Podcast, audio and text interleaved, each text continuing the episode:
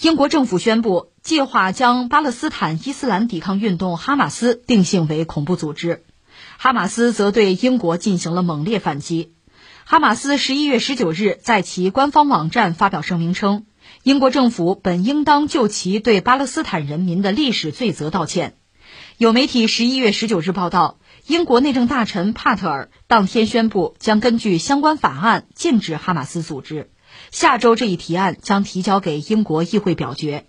如果法案通过，公开表示支持哈马斯。挥舞哈马斯旗帜、为哈马斯安排会面等行为将会成为违法行为。哈马斯成立于1987年，英国早在2001年就把哈马斯的武装派别卡桑旅列入恐怖组织名单。美国、加拿大和欧盟先前已将哈马斯整体列为恐怖组织。帕特尔此次表示，基于一系列情报、信息和恐怖主义关联，我们认为。不该继续区别对待哈马斯的政治派别和武装派别。哈马斯目前控制加沙地带，巴勒斯坦民族解放运动法塔赫控制约旦河西岸地区。呃，这个事情实际上说到最后还得说历史，但是我们先说这个事儿。这个事儿就是哈马斯，哈马斯我们知道现在应该说是在巴勒斯坦人之中，呃，和以色列和犹太人进行这个武装斗争的首屈一指的组织。它是有武装力量在的，哈马斯。那以前我们比较熟的呢，说到巴勒斯坦人啊，巴解，巴勒斯坦那个民族解放运动，或者叫什么法塔赫，哈马斯啊，法塔赫这都是这个缩写。而哈马斯呢是巴勒斯坦的伊斯兰解放运动，它是强调武装斗争的。一般认为啊，它比法塔赫可能更极端、更暴烈一些。而且在巴勒斯坦人内部啊，这两个组织也是争斗不休。这个我们先放那边不说啊，我们要说哈马斯本身成立呢是在一九八七年，那么它成立之后，你说西方国家比如英美对它什么态度呢？我们就说英国吧，英国在二零零一年呢就把哈马斯它旗下的那个武装派别叫卡桑旅，你看他们不是造一种火箭弹叫卡桑火箭弹吗？那就是卡桑旅干的武装斗争嘛，所以英国人呢是把哈马斯。哈马斯本身，你说它是一个整体，它里面有很多局部，对吧？其中有一个局部一个单元，就这个卡桑旅武装组织啊。二零零一年，英国人是把它把卡桑旅作为恐怖组织上了恐怖名单。你像美国呀、什么加拿大呀、欧盟啊，是干脆把哈马斯整体是作为恐怖组织，但是英国没有。那现在英国说：“哎呦，大家都这样了哈，而且我们手头有情报，我们有一系列的信息啊，我们发现不用说卡桑旅。”就整个哈马斯都是恐怖主义啊！我们不要区别对待了，整个把哈马斯就化作恐怖主义啊！不管他是什么政治派别还是武装派别，都一样，就是恐怖主义。这是英国人现在的态度。你说有点晚了吧？那那英国人就迟到了吗？其他的他那帮盟友早就这么干了。但是英国人这个表态，哈马斯是非常不满，当然就批判英国人，就说英国政府啊，你是应该道歉的。就是你在历史上是对巴勒斯坦人民犯罪的，你是有历史罪责的。你现在支持侵略者，就犹太人哈，你牺牲受害者，你说我们是恐怖主义，我呸！这是哈马斯的态度。那哈马斯这个态度有没有道理呢？你也不能说他没有道理。你看历史嘛，所以这个事最终又回到历史。说到历史，我们大概都聊过，大家可能也相对比较清楚，就犹太人建国，这是个非常艰难的过程啊，几乎是不可完成的任务，但是犹太人做到了。就是在巴勒斯坦，在耶路撒冷，在那个地方建国，犹太国啊，以色列。因为犹太人在今天确实在全球范围看，他也是个特殊的群体。全世界得有七十亿人吧，犹太人占比能占个百分之零点几、零点二可能哈，反正超过零点一了。但是呢，全球的财富他拿很大的比例。另外呢，就是犹太民族本身出了很多这个名人名流，这个我们都知道。但犹太民族本身呢，我们也知道非常苦难，命运多舛。这就说到当年那个罗马皇帝哈德良啊，那是公元一三五年吧。哈德良还算是古罗马的五贤君之一啊，圣贤的贤啊。他是镇压了犹太人起义，而且逼着犹太人流离失所。巴勒斯坦这是个地名对吧？这个名字怎么来的？犹太人的死敌呢，有个菲利士人，菲利士在拉丁文里就是巴勒斯坦，等于说是一个音。那当年呢，罗马的这个哈德良皇帝。镇压犹太人的起义，然后把犹太人的这个家园吧，命名叫巴勒斯坦，就拿你的敌人的名字来命名，你的家园不让你待了，轰走。那走了之后，后来巴勒斯坦这个地方阿拉伯人可就过来了。所以现在我们说这个巴勒斯坦，巴勒斯坦建国呀，他们是阿拉伯人。这地儿原来的犹太人轰走了，全部赶走了。那犹太人流落四方吧，靠这个犹太教，因为他这相对是封闭的嘛，犹太人信这个东西嘛，他维持自己民族的凝聚力确实很不容易。他赶走了时候，他没地儿了，没地儿。你说到任何一个国家，面对任何一个民族吧，你说你用人家的土地去种地，那是不行的，因为古代大家靠农业得吃饭嘛，你把这地儿占了，你不就？逐渐的盘踞下来，那我们怎么办？不愿意让犹太人占有土地，那犹太人要不能做农民，顶多给人打个工啊。那最后就是，反而搞出商业了，比较发达的商业呀，啊，高利贷就这套东西。那你看，你又没有土地，你没有国家，没有军队，你不能保护自己的财产，恰恰你还有钱，那你想吧？当然，我们就是主要是西方国家，老欧洲那帮国家都排犹啊，对犹太人的迫害登峰造极，法国。包括英国、德国就不要说到二战杀六百万犹太人嘛，还有俄国都一样的，在这样一个状况下，犹太人当然想有一个自己的国家了，在全球范围内，一个是和列强做工作，看看能不能给我们地儿；另外自己想办法找。很多列强是各怀心腹事啊，就打着帮犹太人建国的旗号，各有想法。而这个所谓犹太人复国的这个心思啊，一直有，就有一个犹太复国主义吗？这里面比较著名的，你比如说这个罗斯柴尔德家族，他们有钱，银行家，他们就是犹太人。但，更有名的是一个犹太活动家，叫赫泽尔，一辈子都在这个为复国而奋斗吧。那就跟很多列强谈，而且整合自己就犹太民族内部的这观念，争取达成共识吧。所以你看，那你说要谈和列强谈，首先和谁谈？肯定和英国谈，因为英国大英帝国、日不落帝国呀，全球霸主啊，雄霸全球啊。第一强国呀，肯定是和英国人谈，赫兹尔也好，那个罗斯柴尔德家族也好，就和英国政府谈。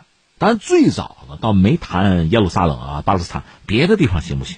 甚至我们现在看到什么塞浦路斯，犹太人提出来，我们去那儿行吗？那儿离巴勒斯坦比较近，是个小岛，在那儿建个国可不可以？英国人还不干，说你看现在那个塞浦路斯啊，有希腊人，有这个穆斯林，那背景就是土耳其嘛。我们知道这个民族矛盾也很厉害，到七十年代还打仗呢嘛。说那儿你们不能去，后来又想埃及那个西奈半岛行不行？英国人还同意了，说这儿可以，因为那个地方不毛之地，根本就没人，甚至没有水，没有基本的自然条件。那你说这个，比如说海水淡化行不行啊？就搞基础设施、搞工程行不行啊？行啊，谁掏钱呢？或者谁能掏得起这个钱呀？英国人还出个主意，要不你们去南美，要不到乌干达。最后犹太人这边反而达成了一致，我们哪儿也不去，就回家。巴勒斯坦，耶路撒冷，我们就去那儿。就问你英国人同不同意？英国人同意啊，同意。为什么？有一个段子这么讲，说谁呢？说这个有个叫魏斯曼的，这是犹太人啊，他是犹太复国主义的第二代的领导人，他本人是个化学家，他呢有一个很特殊的研究成果。这就说到英国人打仗打一战哈，他需要炸药嘛，需要这个无烟火药、无烟炸药，但是呢，这需要一种化学制剂，就是丙酮。丙酮当时就不好生产，就生产工艺不过关，而这个魏斯曼呢，他是一个化学家，他发明了用细菌发酵来生产丙酮，他有这个能力，有这个专利。那这个东西我如果给英国政府，那就帮了英国忙。所以英国方面很多人，因此就又为了丙酮吧，为了英国的利益吧，最后支持犹太人，有这么个说法啊。包括里面有一个人叫做贝尔福，就是英国的外交大臣。贝尔福曾经给罗斯柴尔德家族写过一封信，这就是著名的叫呃后世叫贝尔福宣言。它里边最核心的意思啊，就是我们英国啊支持犹太人在巴勒斯坦建立自己的国家。当然啊，人家话说的很漂亮，说不能损害当地人的利益啊，不能以此为条件。但是呢，我们支持。你说这就是为了丙酮吗？我觉得这肯定是一个因素，但肯定呃一个它不是所有的。因素也甚至未必是最重要的因素，最重要的因素我觉得还是两个，或者说三个。你说什么乱七八糟的？你看啊，一个最基本的，当时这个地儿在哪儿？在奥斯曼土耳其人手里，并不在英国人手里。慷别人之慨嘛，把别人家东西许出去了嘛，那我有什么损失啊？我支持支持，说呗，对吧？反正你们自己去干嘛。这是一个因素，还有一个因素呢，就想到一个学者的一本书了。书的作者叫塔奇曼，这书的名字啊很好记，叫《圣经与利剑》。圣经与利剑，你说什么意思啊？这两样恰恰就是说英国当年大英帝国支持犹太人复国的原因，一个叫圣经，一个叫利剑。这你能明白？所利剑是什么？那就是大英帝国的在全球的利益啊，地缘政治的利益啊，中东的利益，它控制啊，这叫利剑。那个圣经呢，其实就是宗教文化方面，英国人和耶路撒冷，进而和犹太人之间的这个渊源。当然，我们知道这个犹太教、基督教呢不一码事儿啊，但是呢，耶路撒冷这个地方是。多个宗教的发源地，就英国人来讲，大英帝国嘛，不可一世啊。人家要寻找自己精神的、文化的、宗教的根本。这就说到英国尽人皆知的一个这神话故事，就是那个谁啊，亚瑟王。凯尔特的这个神话传说里边，亚瑟王啊，什么圆桌骑士啊，打败罗马帝国呀，就那么个主。那说到亚瑟王什么意思？就英国人要寻找自己的民族的起源啊。不列颠人呐。我们这么伟大的民族，这当时大英帝国嘛，日不落呀啊，民族自豪感爆棚啊！我们也得有属于自己的宗教的创始人呢，所以对巴勒斯坦有他的特殊的一种情愫吧。那么在英国人的意识之中，就是这个亚瑟王啊，他呢从巴勒斯坦到的不列颠，然后他的很多这个使徒们也纷纷的跟随他传播福音。实际上，你看西方就这样，所谓十二使徒里面，罗马选择了彼得，西班牙选的是那个雅各。法国是那个菲利，而英国人找到的就是约瑟，这是不列颠教会的创始人，也就是亚瑟吧。他有这样一层精神的或者宗教的，有一层这样的因素在。所以你看啊，在当时耶路撒冷还被奥斯曼土耳其占着的时候，英国人就那贝尔福宣言嘛，贝尔福是英国的外交大臣，支持支持你们复国嘛啊。那一次大战，英国和奥斯曼土耳其那是敌人吧？一九一八年还有耶路撒冷之战了。那巴勒斯坦这个地方最后被英国人又占下，那你承诺过帮人家建国呀？那现在你占下或者叫托管吧？那你来啊！刚才我们讲圣经不还有个利剑吗？就这本书的名字，那利剑就是英国在全球的利益了。实际上，英国人在帮助犹太人复国的过程中，还是有自己的全球利益啊。英国人需要巴勒斯坦，需要保障苏伊士运河航线的安全，还要压制自己的这个敌国竞争对手。那英国人当然就有自己的算计了，他也没有对巴勒斯坦进行实质性的这个殖民统治，他搞了一个所谓叫什么，接受以最终建立犹太国为条件的，对巴勒斯坦的叫托管，但托管也并不成功。一个他有自己的战略利益在里面，另外呢拈轻怕重，再就是他实力能力确实都不够了。你看看在这个印度，最后印度独立闹的不也是鸡飞狗跳吗？在巴勒斯坦这儿也是，最后呢跑了。那你托管你也有责任在里边啊，你得管理得统治啊。你想在当地哈，那那巴勒斯坦人就是阿拉伯人在这站着呢，那犹太人不断的往这挤，那双方的矛盾摩擦呀就经常发生。包括英国人作为这个维护秩序的这一方吧，双方对他都不满，甚至都要有这个武装冲突。英国人确实也觉得这是个拖累啊，扔了算了，那不就累赘吗？最后英国人选择什么呢？撤身逃跑。英国自己那个殖民大臣啊，就艾默里曾经说说这个周围的屠杀和混乱之中，我们可耻的逃跑了，留给了中东一系列难以解决又层出不穷的问题。就英国人自己说的，这里边都不简单，仅仅是巴勒斯坦和犹太人之间的矛盾和斗争了，啊，包括中东各国之间的矛盾和斗争，这就是英国人留下来的烂摊子。所以从哈马斯那个角度讲，我们是巴勒斯坦人，本来我们在这儿生活。是你犹太人曾经在那个地方待着过，但是我们来的时候你们都走了吗？那是被那个罗马皇帝哈德良给赶走了吗？那跟我们没有关系，我们在这生活的好好的。后来你们又打过来，而且英国人还帮忙。你说托管你维持一个好的秩序也行，没有拉偏架，最后可使的逃走，留下的这个巴勒斯坦人和犹太人之间的这个矛盾啊、世仇啊，到现在根本无从化解啊。那你说这事怎么办呢？我觉得原有的国际秩序、原有的这个玩家是解决不了这个问题的。